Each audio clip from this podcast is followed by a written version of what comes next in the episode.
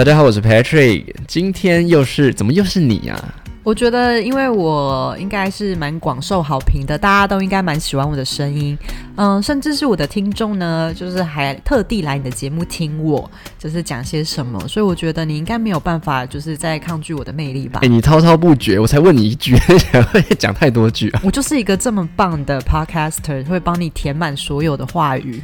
好啦，坦白说，上一次跟 Naomi 的合作之后，收到一些反馈是觉得说，哦，Naomi 声音非常的好听，然后她讲话很有条理，那她讲话同时不失幽默感，跟有一些比较个人呃特色的内容，这样可能一般女生不太会讲。你会不会倍？感压力？就是我可能是比你有条理，然后又比你有内容，我通常是遇强则强，不好意思哦。好听。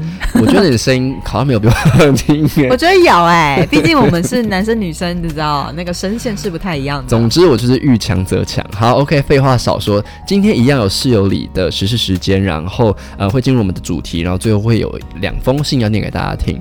那在进入主题之前，室友里的实事之间，毕竟这是一个很具知性、跟具知识性，还有一些资讯量的一个呃 podcast，所以我这次帮大家整理一个北中南的。跨年活动的一些卡斯 cast 不是 cat 哦，不是猫，是卡斯的一个内容啦。那我想先询问一下 Naomi，你跨年要去哪里呢？跨年哦，我就是会逃离台湾呢，为什么要说逃离呀、因为对我来说，跨年就是一个新的开始。我以前其实不是那么有仪式感的人，可后来觉得人生可能还是需要有一些仪式感的堆叠，你才会觉得这个人生有一些希望。所以现在就是从去年开始吧，我都会跟我一个最好的朋友，我节目的 partner，我们就会一起去国外跨年。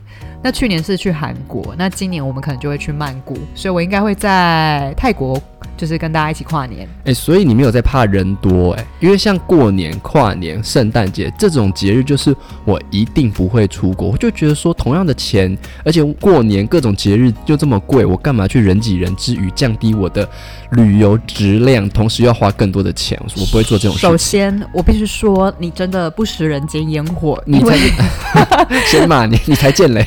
我说你不食人间烟火，是因为因为 Naomi 本身是上班族啦所以你基本上要就是出去玩或者一些做一些啊安排，我一定要选在廉价时间。那刚好跨年有就是三天的廉价嘛，要再请个两天，是蛮适合出国的。可是其实我自己个人是非常不喜欢人挤人，所以我虽然就是跨年出国，但我绝对不会参与一些跨年的行程。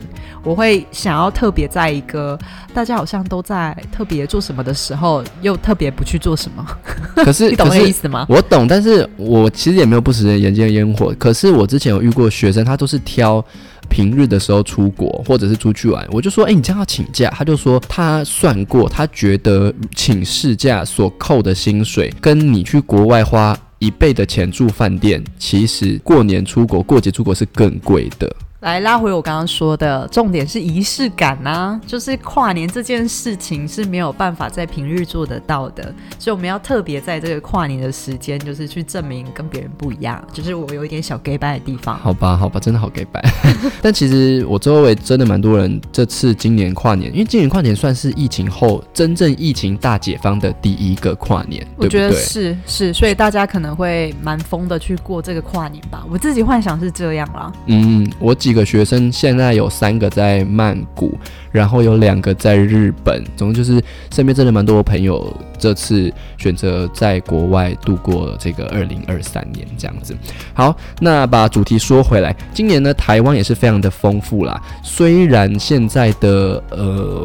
跨年表演活动好像已经不是从我们到小时候，你知道我们小时候就大家会盯在电视上前面去看说，哦，这次是什么蔡依林是谁是谁，现在虽然没有以前那么疯，但是还是算丰富啦。那我跟大家介绍一下，这次台北呢，台北应该算是最多人会最在意的一个跨年活动。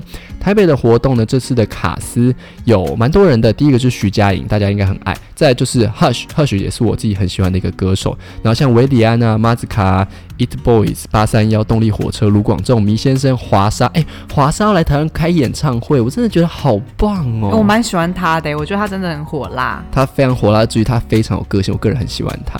然后还有告五人、吴卓源、未来少女的几个团体。那因为未来少女其实我不是很了解，它有分什么日光之城啊、黑曜精灵、薄荷水晶这些，就比较没有 follow 到。总之呢，台北的卡斯我觉得有徐佳莹、有维里安、有贺，还有华莎，其实就蛮厉害的了。那再来是桃园，桃园好像有两个地方有开演唱会，但是我就讲一个在桃园高铁站前面的这个广场比较多人的，就是有动力火车、叮当、伟静、熊仔、Karen CC，这也是蛮多人就是都都知道的艺人嘛，对吧？然后还有严艺格这样子。然后再来是新竹，我们怎么可以忘记新竹呢？新竹有娄俊硕，然后 J s h a n 然后安心雅、彭佳慧，然后原子少年的一些团体，还有熊仔。其实就是这样讲过一轮之后，就会发现其实大家都在赶场，北中南这样赶这样子。因为要赚钱啊，我可以理解啦。没错，那台中也有两个地方有开跨年活动，一个在水南，一个好像是在市中心这样子。然后像黄明志、卢广仲、宇宙人，然后有美秀集团等等的这样子。然后南投也有南投，哎，其实你有去过南投吗？有啊，我没去过哎。你没去过？我没去过南投，我真的是。你为什么？你是怎样不想去？是不是？南投很漂亮啊。南投很漂亮，我就想去，可是就是找不到机会啊。我之前本来想跟你下礼拜就给我去。有些东西就是也不用特别安排什么，而且尤其在台湾这么方便，你就是抓个时间就直接去啦。南投最吸引我的是那个好像有个什么山庄，然后可以看云海还是什么的，对不对？哦，我不知道哎，真的吗？山庄，我只知道这个跟日月潭。哎，你知道其实之前我有去，就前阵子啊，上一次去南投的时候，就是跟我几个好朋友们一起去拜月老。是南投那边就是日月潭附近有一些就是蛮有名的宫庙可以去拜。嗯嗯，好。虽然说你现在是不需要，但我觉得你必须要了解一些我们这些凡夫俗子。我可以帮你拜啦，帮你拜一下。你为什么要帮我拜？你知道我的条件吗？就想说我刚好经过啊，就是。可是我好不放心你帮我拜哦，因为我觉得你可能会有一些错误的讯息传达给月老哎。没有没有没有，有几个就是一定会对。第一个就是他爱干净。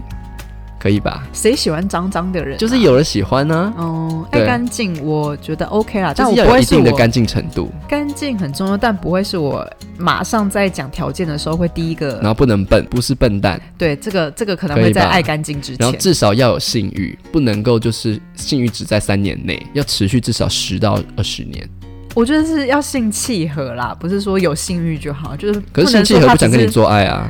性契合才会想跟我做爱啊！如果他只是有性欲的话，跟我性契合，不是跟任何人性契合。OK，如果你刚刚说有性欲，他才是想要跟所有人做爱吧？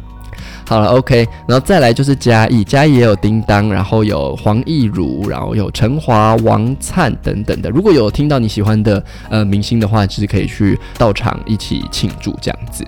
然后再是高雄，哎，我是不是跳过台南？好，台南呢，呃，在新营南营绿都新公园有艾怡良、陈建伟、娄俊硕、张雨农等等的这样子。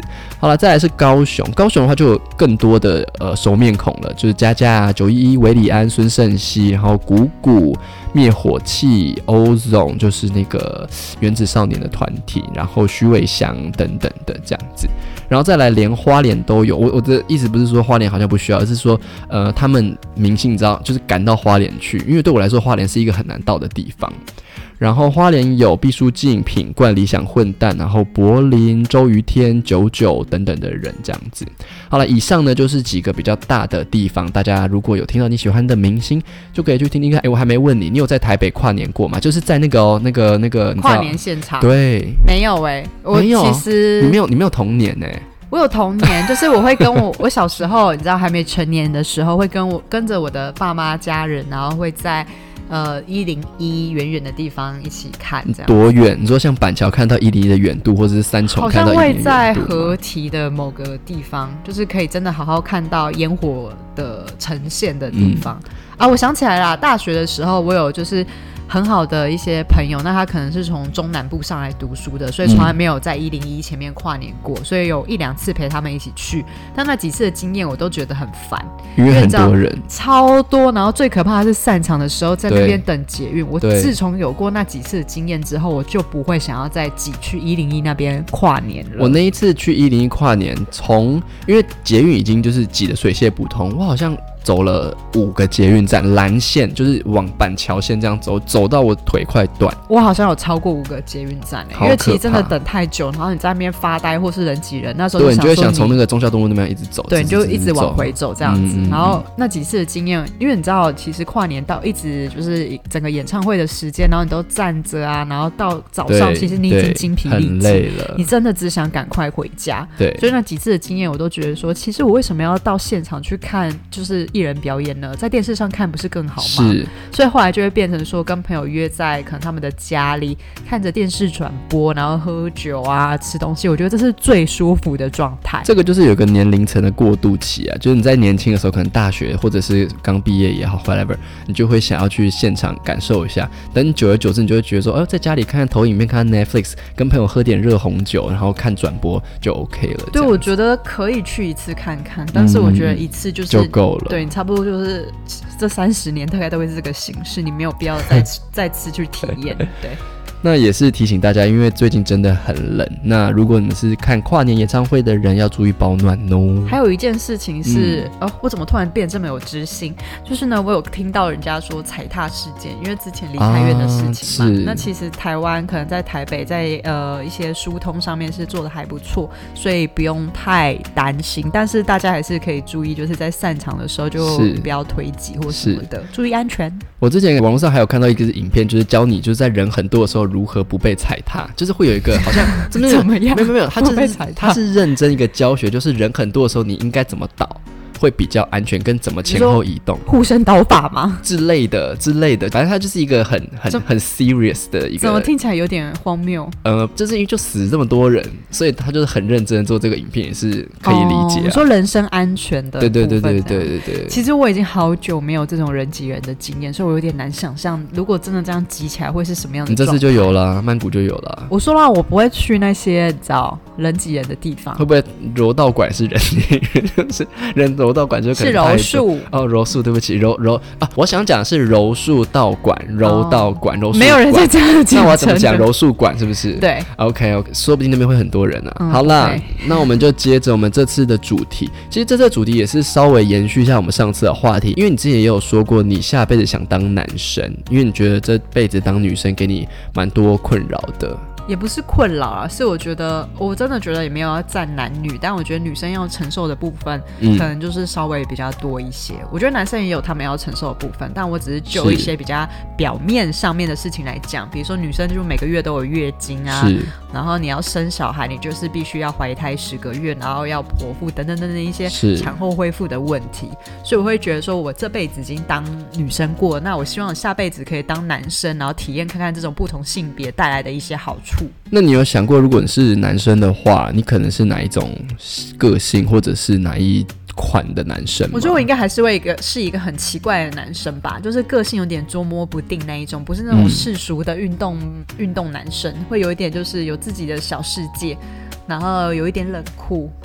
自己想象啊，我知道了。如果要用漫画来比喻的话。或者是卡通来比喻的话，我觉得我应该会是羽山丘人。你知道那个谁啊？就是玩偶游戏里面有一个男主角叫做羽山丘人啊。嗯，然后嘞，我就是他，就是冷漠，然后捉摸不定，然后没有办法让人猜得出你在想什么。对我，我希望可以是这么一个神秘的一个男子。那你的快乐来自什么？快乐，你你现在讲这好难哦。对啊，因为你就是要有一个 image，就是那那你的快乐，比如说你现在的快乐，可能来自于你化完妆，我我只是举例了，化完妆看到你的这个呃跟平常不一样一样的改变，就会觉得很快乐，你懂吗？我觉得我当男生，我自己想象的快乐是，我觉得那个被束缚或者是自由的程度会更，就是更。有弹性吧，比如说谁束缚你了？谁束缚你？我觉得女生表面上来说就是有一些生理上面的一些压抑，比如说我们三十岁到了，大家就会觉得我们应该要赶快结婚，是因为为了要生小孩。因为女生可能过了一个岁数之后，就真的会是高龄产妇，这件事情是没有办法说什么什么男女平等之后就可以去抹灭掉的事情。我们真的会有一些生理时时钟上面的一些推挤。嗯，那如果男生的话，他就真的没有，就是你知道，一定要在。三十岁以前或者三十岁左右去怀胎，甚至他们也不用冻卵啊，嗯，因为他们可能就七十岁的时候还是可以射出很多精子啊。这是算在生理上的一个比较比较没有那么压力大的东西。对，所以我觉得男生可能到三十几岁，大家都会觉得还是非常有行情，然后甚至会说什么黄金单身汉，对，或者是你接近四十岁的时候，你的事业也是有一定的成就了，对，所以反而会觉得男生好像越老越值钱，然后懂得一些事情跟经验就会比较丰富，那女生就。是你知道吗？我们还是要就注重一些保养啊，每天都过得战战兢兢。所以我觉得，如果我当男生的话，我就会减少这部分的压力。那如果你是男生，你会开始一夜情吗？会啊。所以你就觉得说，如果是男生的话，就比较没有所谓的阴道通往心或是鸡鸡通往心之类的我。必须说，我觉得男生在处理性爱分离这部分的脑袋就是运转上面，还是比女生好蛮多的。嗯，对啊就好像我知道有女生嗯可以非常、做的非常很好的性爱分离，但我是说以大数据来说，对，男生能做到的比例或者是分清楚的程度，可能嗯又、又数据上来说更多。那你会不会，如果你是男生，也会在意说，我可以很好的帮你吹，那你可以帮我吹吗？会有这个，就是你上一集讲到的规则吗？当然还是希望，因为你知道性爱就是互相的嘛。假设如果帮女生舔包舔的非常爽的话，我当然会嗯希望她可能在帮我口交上面也是表现的不错，嗯，这样才可以互相交流。那你想要当大屌男还是中屌男？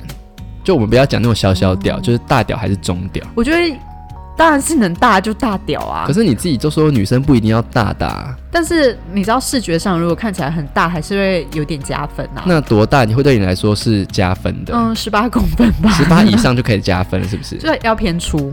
哦因为我觉得，如果是很细的话，可能也没有那么优秀。哦，就是要粗，但那粗跟长，你觉得哪一个比较重要？粗，粗重要，嗯，作为粗女生，跟十五跟就是细十八，就宁愿粗十十五。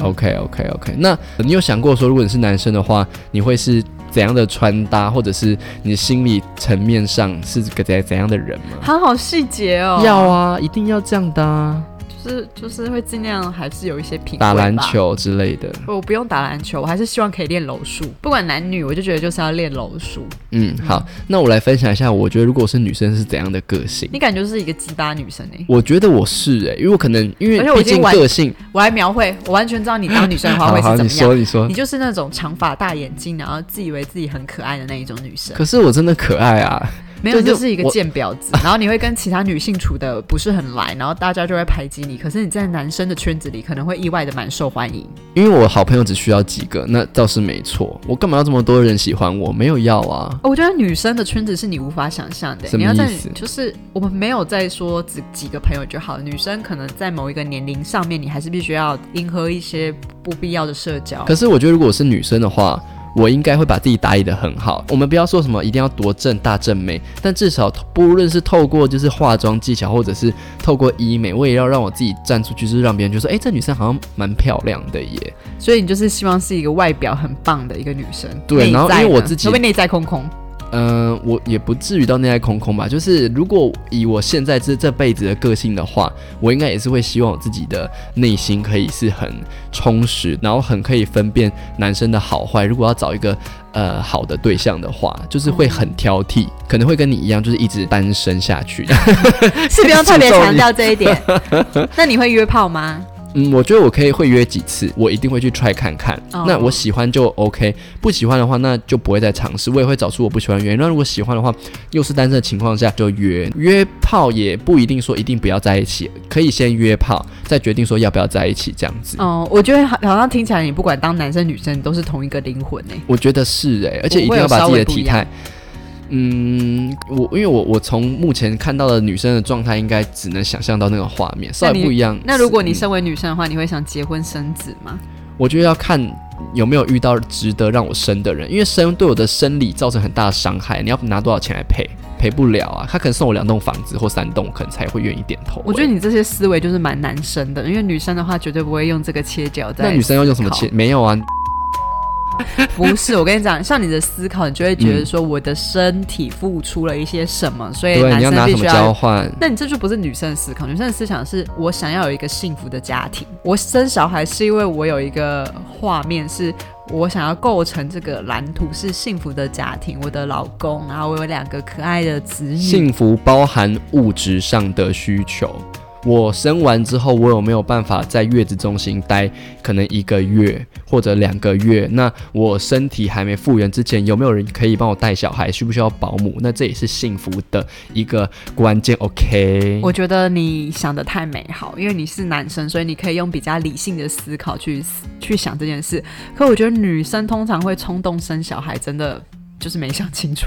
哦，那那是没想清楚啊，所以我就说你这样的想法是已经想清楚了。是已经太男性代表了，怎么可能？没有让有女生，的内在一定有女生会想清楚之后再去做这件事情。有，但偏少，或者是说现在有慢慢增加，但现在很多已经结婚生子的人，你去问他有没有想清楚，当初是不是有都规划好这些？一定是觉得说，哦，我我我很很爱这个人，或者是我对这个家庭，或是对生子女这件事是有蓝图。可是你会去评估这个男生的经济状况、啊，很多都不小心有了，哎、像我一个朋，一个高中非常好的挚友，我在两个礼拜前才得知她呃怀孕五个月的消息。对我来说，就是当然是一件非常替她开心的事情。可是同时我也知道，她本身一都是一个非常理性的人，从高中到现在都是非常理性，所以她在挑这个男生，也决定跟他生小孩的这个状况下，一定是还是确保说这个男生的经济状况 OK。那他们甚至考虑说，哎、在美国出生，那有没有可能拿到美国绿卡，以及未来拿到美国绿卡回国之后，是不是可以读一些就是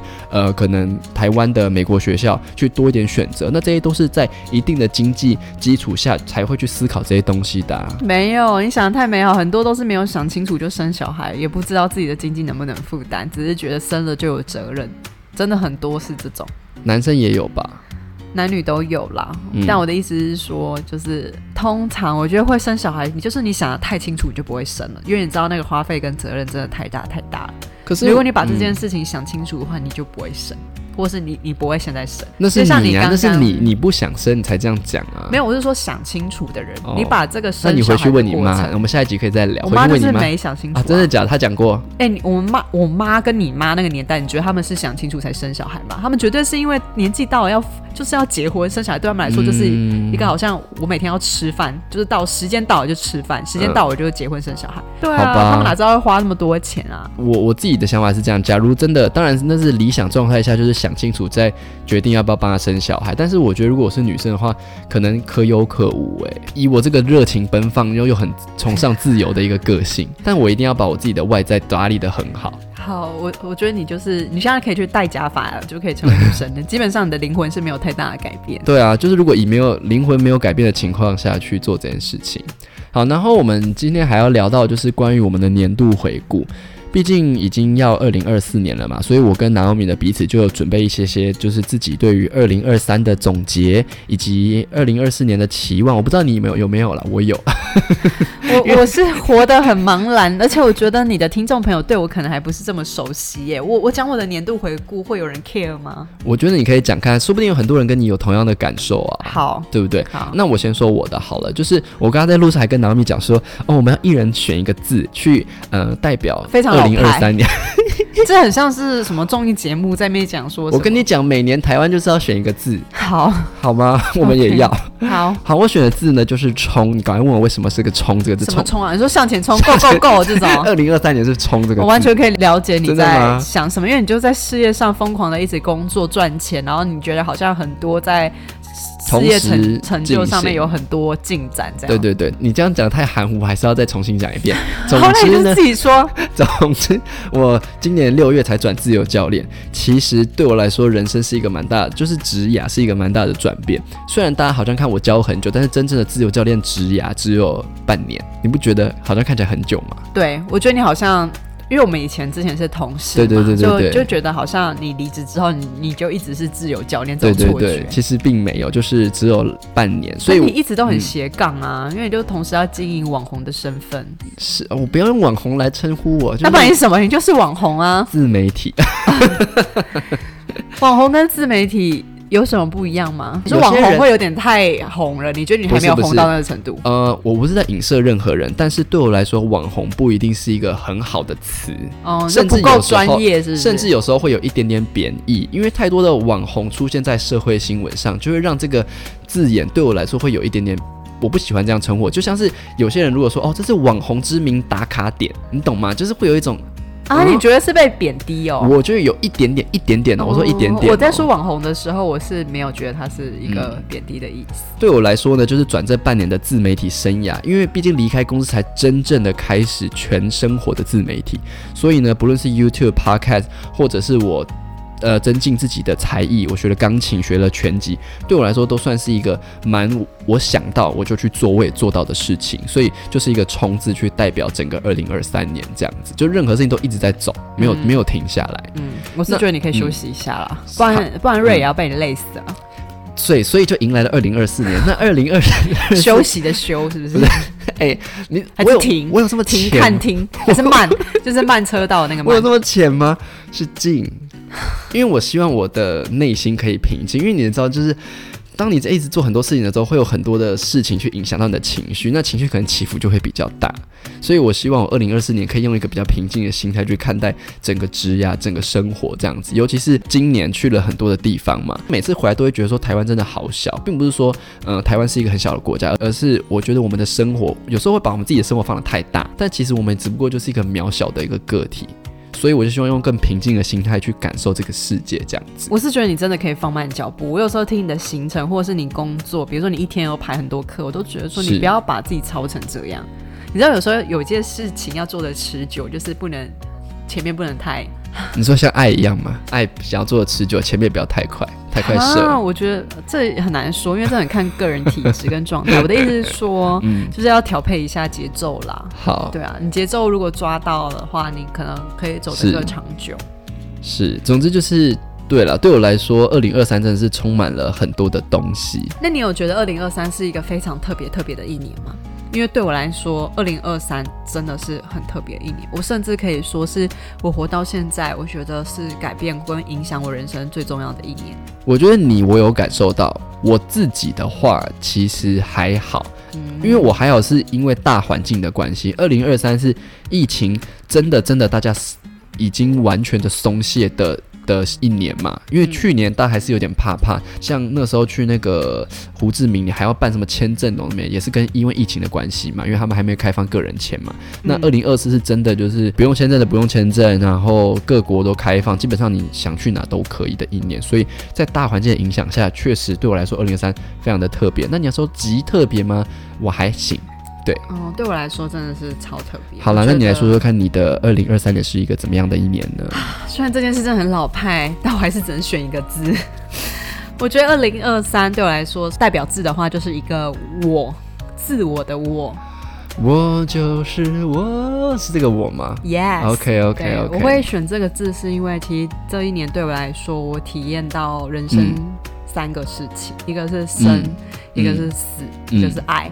是，就是我觉得，哎，对耶，你弟弟的事情，哦，对，这其实我没有在我自己的 podcast 分享过，但是可以稍微提啦，就是我的家人其实，在四月的时候有出了一场很严重的车祸，是是，那时候我是真的觉得我好像就我会失去我弟，对，我要哭了，不要哭不要哭，嗯，你就稍微带一下就好了，对，所以我就觉得，嗯，啊，不要。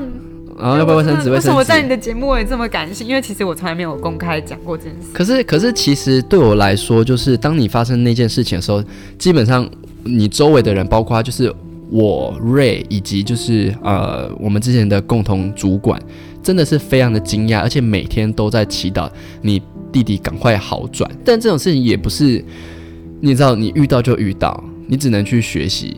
像有时候我也会想说啊，如果万一我爸忽然走了，或是我妈忽然走了，那我要用什么心情去去面对？虽然这件事情并不是一个你说你在准备你就准备得了的事情，可是可是它还是一个呃，在我们日常生活中就是有可能一夕之间就会发生的事情。所以我觉得在那段时间，其实除了自己的心智要足够强大之外，朋友的支持、家人的支持，甚至是宗教信仰都非常的重要，而且只有挺过去的人才会了解。哎，我觉得我现在讲的会哭，是因为我我马上想到那时候，嗯嗯，很害怕的心情。因为其实那时候我弟出车祸的时候，我是就是有去医院，然后基本上就是全几乎全程陪着他。对，然后还反正因为我弟是伤到脑的部分，所以他有进手术室什么的。是是是。对，然后等待手术什么都觉得蛮可怕，很很光想就非常的恐怖，就是那个时间根本就不是人可以去。哎，但我觉得车祸这件事情真的是很可怕，因为其实这就是完全没有在预料之内的事情，就是一瞬间发生的事情，然后就接获通知什么，反正就是很恐。嗯，无论你今天是开车也好，或者骑车也好，因为你弟弟是骑车嘛，对不对？对，所以。我也常常跟瑞讲说，就是骑车就骑慢一点。我自己骑，有时候骑车我也不敢骑太快，除非赶时间，所以我会把我预抓时间抓长，因为我觉得这个出去真的是就很可怕，所以很可怕。对，我就刚好今年有经过这个生死的事情，是所以其实我会觉得人生就是嗯，你想要做什么事情，真的要赶快做，是是是。包含自己也是，你可能下一秒就不知道发生什么意外就死掉。不过这边还是很开心，就是你弟弟有呃康复，然后生活也慢慢上轨道这样子。对，哎、会不会把你的节目带得太悲情了？因为我的情绪就是说来就来。不会啦，我我觉得啊，怎么办？我赶快聊回那个性爱趴，我我觉得不会，因为心情平复一下。好，那我这边可以再补充一下，像我刚刚讲到、就是，你赶快也讲一个悲惨的事情啊！为什么就是只有我感觉很悲情？你赶快讲一个悲惨的事情来。我的护照弄丢还不够悲惨吗？我弟跟护照能比吗？那我还真的没有哎、不是、啊、应该这样讲，就是会不会活得太健康了？人生总是有一些黑暗部分吧？没有啦你一定要贡献一个很黑暗的事情，啊我比如说你杀过人什么的，然后就是要这么黑暗的事情隔天被。抓走。对，或是你曾经卖淫、嗯、我想，卖过屁股，可是我之前讲过，就是我偷过东西啊这。还好，这这很好那我就只剩杀人，我现在就去想，没有乱讲话，没有了，没有。我我是想讲说，就是我觉得我家人像我妈，她很少骑摩托车，也要骑也骑很慢，然后通常都是我爸载她，以及我们家的人都有定期的去做健检什么的，所以或许未来可能马上或者怎么样就会发生什么事情，但是以现阶段来说，是真的没有遇过比较亲，就是那种我很亲的亲人哦，像像我呃啊，我我表姐她。的先生忘记是什么病过世，表姐对我来说已经是一个从小到大看起来的人，但是我对她先生不是那么的熟悉，我也是真的没有那个感觉，就大概是哦知道一下说，哎、怎么这么年轻，而且他先生才四十一二岁而已，就是就是结婚没多久就离开这样子，是一个很 shock 的事情。但是对我来说，好像从小到大，可能我跟我外公外婆、爷爷奶奶也都非常的疏远，以至于就是。没有什么太多在死亡，就是在我现在人生中死亡这件事情有有打到我的经历，这样子。在我弟弟之前的事情之前，嗯我也是这样，就是也没有谈对啊，就是所以嗯，但因为反正就是今年发生了这件事情之后，我真的整个改变我人生的一些安排跟抉择。以前我会觉得说有些事情就是可能之后可以做，可是现在我都觉得说我想做什么我就要做什么，是。就是我变得比较任任性一点的在生活。是比如说我今天不想上班，我可能就临时就请假，我就不去，因为是因为我觉得我不想要让我自己。说不定今天就是最后一天啊，活在一个很压抑的情绪当中。是，那你看到我这样子，比如说我要出国，或者是说我要学这个就学那个，我要学，你会不会觉得说，哎、你你是有在认真在生活的耶？你说你吧，你为什么要把自己拉不是不是？因为 自己夸奖自己不是不是 不是，我我我我不是夸奖自己，我的意思是说，我自己有这样的一个认知，但是我不知道在这个认知层面上，是不是因为要面对死亡我才有这个认知。可是我从小到大到现在，我就会觉得说，你要做什么就去做。我虽然不是以一个我可能明天就死掉了这个角度去想，可是我就会觉得说，是你你懂吗？你懂我要讲的那个我觉得是你真的蛮幸福，但不是说你不知足，只是说你的幸福是不需要去承担别人的责任。我觉得现在有很多人他可能没有办法去做自己想做的事情，是因为他身上有很多责任。就比如说像经济条件上，我跟你其实，在家庭状况上，我们比较不用去承承受太多经济的压力。是是是，但我觉得有些人他可能不得不，所以他可能经济的方面绑住他的人生，他没有办法去想做什么事情就做什么事情。是，但因为我经历过这件事情，假设我如果我遇到一个人跟我这样分享他人生的一些状况，他们都会觉得说，我可能先完成完成某些责任之后，我再好好享受我的人生。对，但我会希望他们可以在此时此刻开始之后，就某一些小地方就开始善待自己。就是从小地方开始，对，比如说以前你会觉得说，哦，我就忍住这一个钱不要花，是因为可能就是呃有一些考量。可是我觉得嗯有时候你就是对自己好一点。可是要怎么拿捏？比如说来上课的学生要减脂，那如果他有个想法，就是说，说不定我明天就死掉了，那教练要我减脂，可是我还是想吃冰淇淋，那我就永远瘦不下来。要怎么拿捏这个平衡点？他们必须要把这两件事情放在天平上面去，取决于哪件事情会让他们很快乐。比如说像我也是跟 Patrick 这边上课吧，嗯，可是维持体态这件事情其实是让我快乐的，是过程当然是辛苦的，但是是吃了这个冰淇淋之后，我当下快乐，可后面会不快不开心。是可是跟你上课当下觉得很累，可后面是开心，所以这两个东西放在天平上面的话，我反而会想要去做让我体态变好的这件事情，是因为我觉得那是我运动完之后，我整个人的状态是好的。是，对，就是我觉得完全取决于自己的快乐。你做什么事情你会快乐你就做。那你，本身就不是运动咖，或是体态对你来说，你真的没有放在这么优先的的的的前面的顺序的话，是，你就去吃冰淇淋吧。嗯嗯，我会这样，嗯，可这样会不会害你损失学生啊？不会啊，因为就是你们还是可以吃完冰淇淋之后再来上 Patrick 的课。像像通常，好，我们回归正题，就是你说经历了差一点点的失去啊，不要讲死亡，经历了差一点失去，以至于影响到你现在对于你人生的看法。那你现阶段，你觉得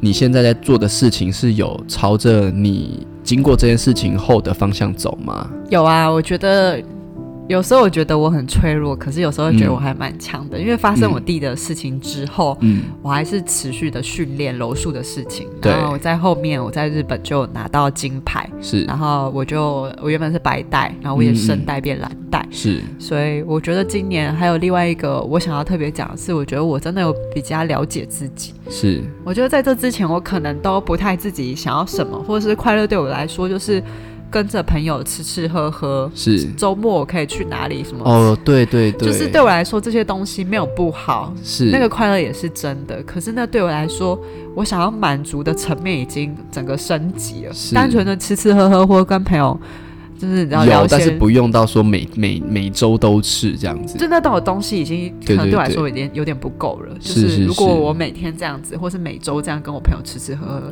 那个快乐对我来说已经是不够质量去填满我心里所需要的东西。对，因为像南奥米，我之前认识的时候，他真的是每一个礼拜都要喝酒，every weekend，、哦、一定要，好像就是一定要哎、对，而且你知道酒这件嗯。事情是我练柔术之后我才戒掉的吗？是是是，有我知道，对，然后我以前也是完全不喜欢运动，我也不喜欢格斗的，就是你知道 柔术就是一个格斗，我根本没有想过我会接触这方面的运动。对对对因为其实 Patrick 认识我的时候，我就是一个呃化着浓妆的一个美啊，对是，对，所以我人生在今年有很大的改变，是因为我才发现，哎，其实这就是有点找到自己，对。我觉得好像这才是是，就是发现另一个我，就是有真的了解自己那种感觉。嗯在这之前，我完全不觉得我会走上这一条路。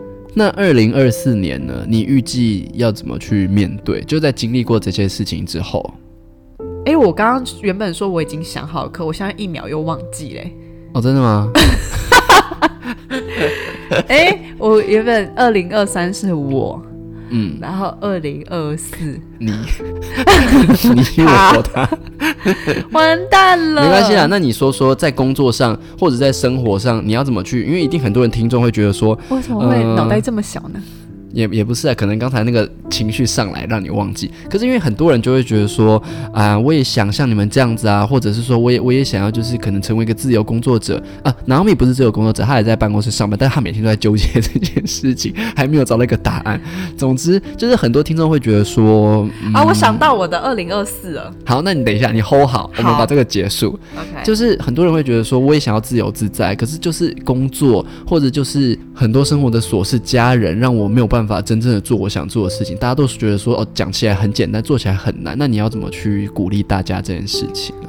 就从小地方开始改变啦。因为其实我就是一个后面因为觉得人生苦短，然后又觉得不知道会发生什么事情，是所以就觉得说，如果你有想到你是可以立即做的事情，你就先做。所有的所有的目标都是要从一点点的开始去执行的。是，对我觉得这点蛮棒的啦。重点就是你先踏出那一步。好啦，你刚刚讲的二零二四哦，我的二零二四的代表字是美丽的美。美吗？对呃，那美哪一个方面的美呢？我觉得各方面，就是是不管我在柔术上面，或是在我的人生上面，或是在面对感情上面，或是所有人事上面，我都觉得我要就是过很优雅这样子。过得很美丽，就是嗯，那但美丽怎样叫美丽啊？如果是感情上很美丽的话，我就觉得说游刃有余。不是，我觉得是不管你在什么状态，你都可以把自己过得很好。假设我现在是不用假设，我现在就是单身，是所以我在这个单单身的状态，我不会觉得一直去讲自己很寂寞，或者是觉得好像有要有一个人陪我才会过得比较完整这种话，我反而会是觉得这就是我现在一个人的时间，所以我应该要好好的去安排，过得很好。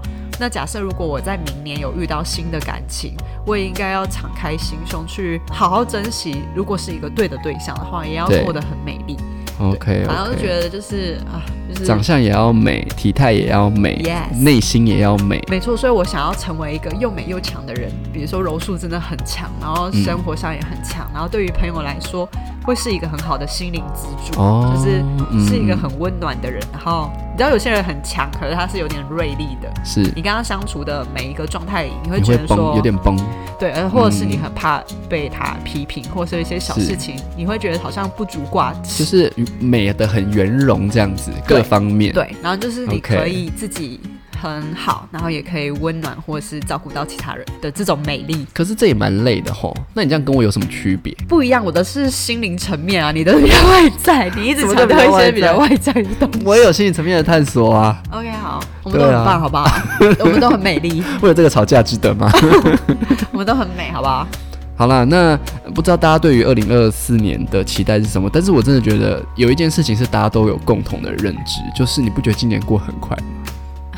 呃，我真的历历在目，就是今年的过年，我还跟我家人然后去北海岸干嘛？然后我这边抱怨东抱怨西的，就就就结束了，今年对我来说反而过得很慢欸因为我现在细想，很多人生重要的事情都都在今年。对，所以我会嗯，嗯有时候我想到一件事，哎、我们之前不是怎么样吗？然后发现，哎、靠，是今年才发生的事。哦，嗯所以其实二零二三对我来说，反而是过得很慢的一年。好，就我们正好相反这样子。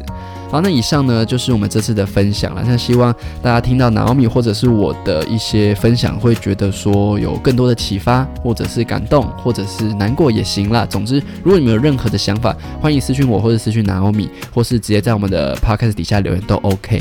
那我们现在就进入我们的室友里信箱。今天有两封信要念，虽然两封信呢都是在问我跟瑞，但是我觉得 Naomi 也可以一起感受一下这个信箱的魅力，好不好？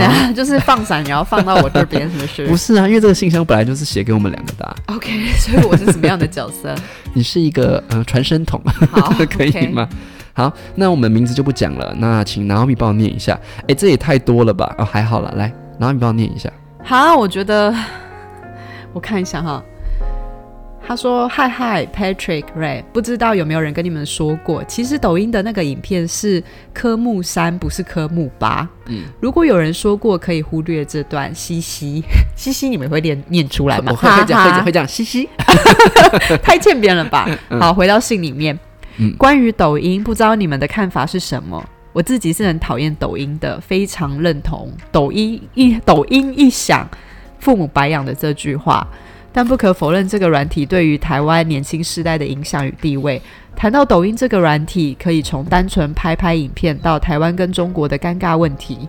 影片比起文字更能让人吸引要传达的东西，同时也更容易掉进假资讯的问题里。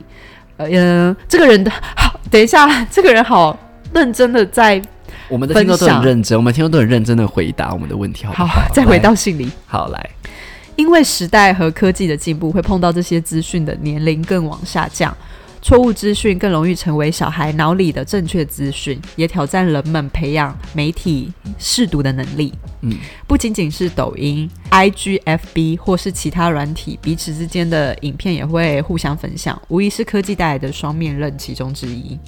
我自己在滑手机时，只要看到抖音的影片，第一个都是先翻白眼了，然后划掉或是按封锁。尤其是赞扬中国的影片。即便如此，很多抖音上面的东西我还是会知道。资讯的传播真是可怕，不知道你们对于抖音的看法是什么呢？挂号，如果你们有培养中国的听众或是事业发展，可以无视这这封信没关系。诶，那我们现在要无视吗？不用啊，我们可以选择我们想讲的讲就好啦。好，它最下面最最最后面有一个资讯提供。行政院治安处公布，台湾每天有超过两千万次来自中国的网络攻击，道理类似每天都会有地震，只是大跟小的差别，所以大部分时间无感。瑞典哥德堡大学研究，台湾是世界上受到境外假资讯最多的国家，而且蝉联蝉联十年第一，所以是一个另外的世界第一。好，这是这一位网友的分享。好，对我来说，其实，诶，我之前有曾经某一个时期用过抖音，但是我没有用那么长的原因，是因为我那时候不太会拍影片，然后我不知道拍什么。那现阶段我其实，在小红书有注册一个账号，那主要是我希望说，在中国的朋友，可能有些人是喜欢我的内容的，我可以让他们同步的去看到或者知道有我这个人。那至于他刚刚说到那个科目三、科目八，其实是我的口误啦。我后来就是也知道这件事情，但我就想说懒得改，反正那不是重点。那我自己是觉得说，其实我自己看短影片的时候，我喜欢看的是那种有功能性的，比如说一分钟跟我讲一个冷知识，或是一分钟跟我说某个东西在哪里。那至于跳舞啊，或者是一些嗯，我可能没兴趣的，我就会划掉，就比较不会有所谓的好或不好。那我上次讲这个主要是因为有些人会觉得说，那。台湾的那个海底捞就要跳那个就跟中国一样的舞嘛，我是觉得那没有必要了。这是我当时讲这个新闻所所的想法啦。对对对。哎，那我我要发表我的意见吗？你可以讲一下。有人有人在乎吗？这位网友，你可以在乎我的意见吗？我自己是觉得这些短影片或是抖音的东西可以看，但是看的时间可能要注意，因为我觉得有时候目的只是为了放松，所以你真的会想要看一些无脑的影片。我觉得 totally 非常 OK。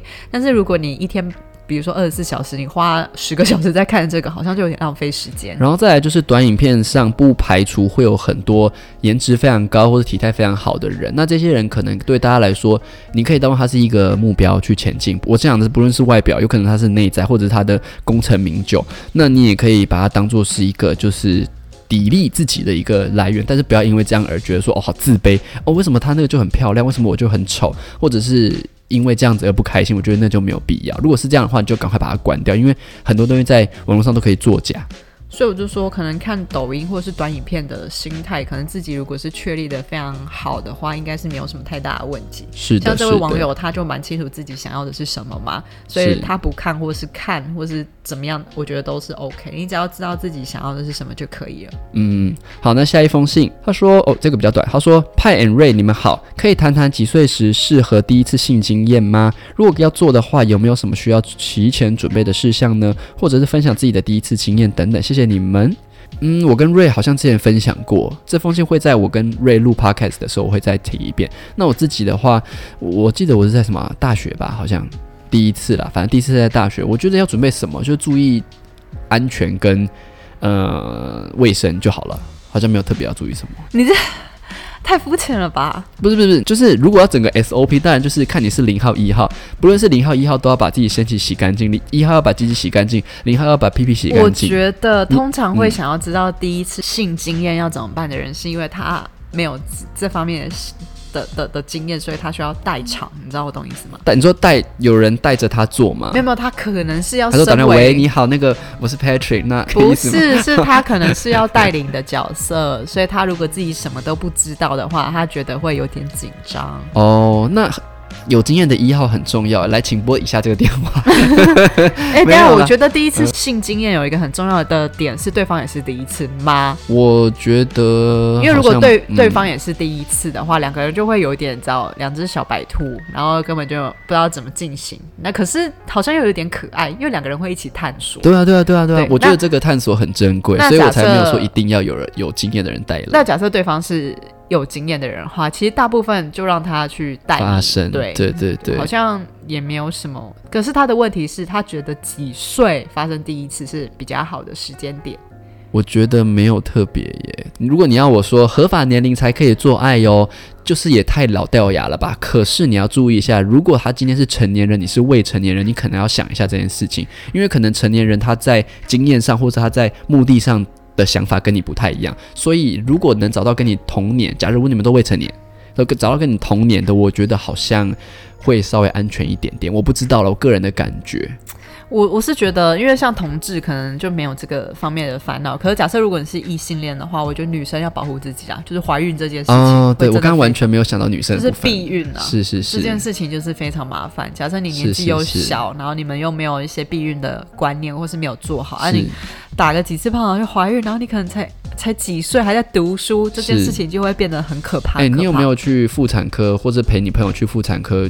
看过就是可能打胎这类的一些相关手续经验，没有没有，但是因为我觉得很可怕。我的身边的朋友有跟我分享过，他自己有去堕胎，对，很可怕吗？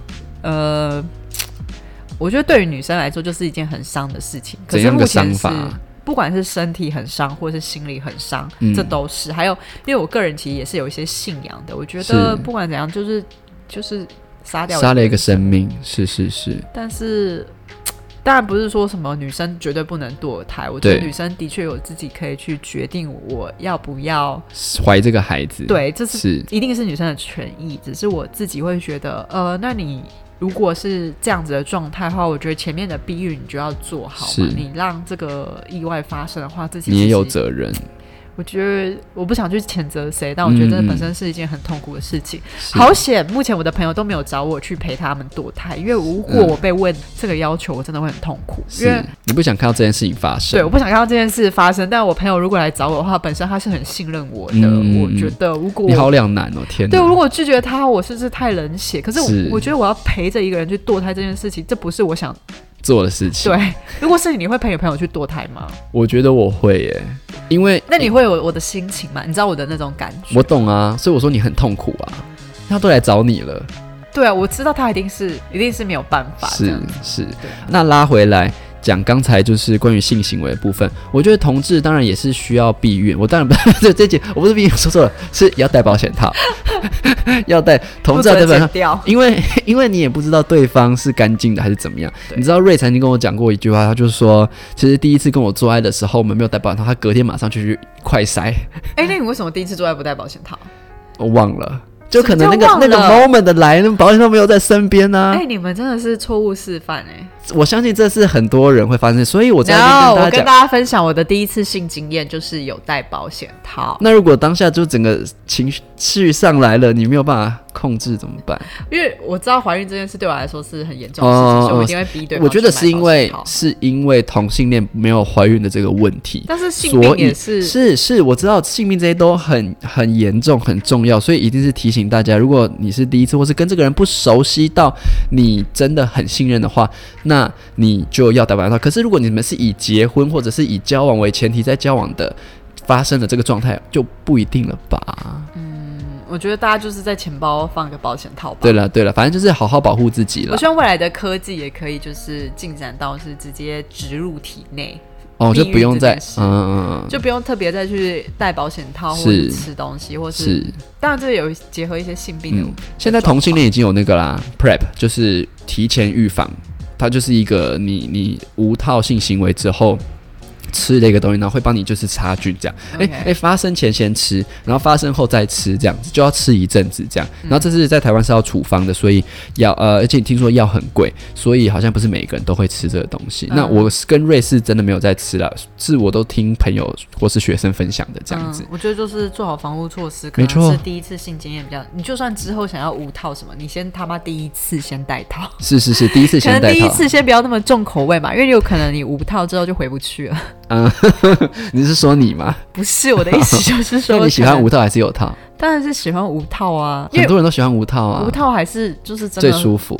就是那个接触感觉还是不一样嘛，是是而且就像你说的，中间不会有一个打断的过程，是是，就是。还要去把保险套套上来嗯这个嗯。过程嘛。是，而且你知道啊我刚刚说的中间是去买保险套这件事情，对啊，就是如果不戴的话，哦一定是非常对，对，所以当然如果无套跟有套，我当然会选无套，但是我觉得要在信任对方的状态下。是是是，当时我跟瑞都很信任彼此哦，只是他他后来不信任了，他信任了那个 moment 那个之后 moment，after 之后他就他妈不信任人都会改变嘛，他吗是想，他就是发泄完之后，就是圣人模式之后起来想说，我在干嘛？我应该要去验一下。没有关系啊，反正我也是不应该这样讲，就是我我是非常爱干净的人，那我也非常的健康，对。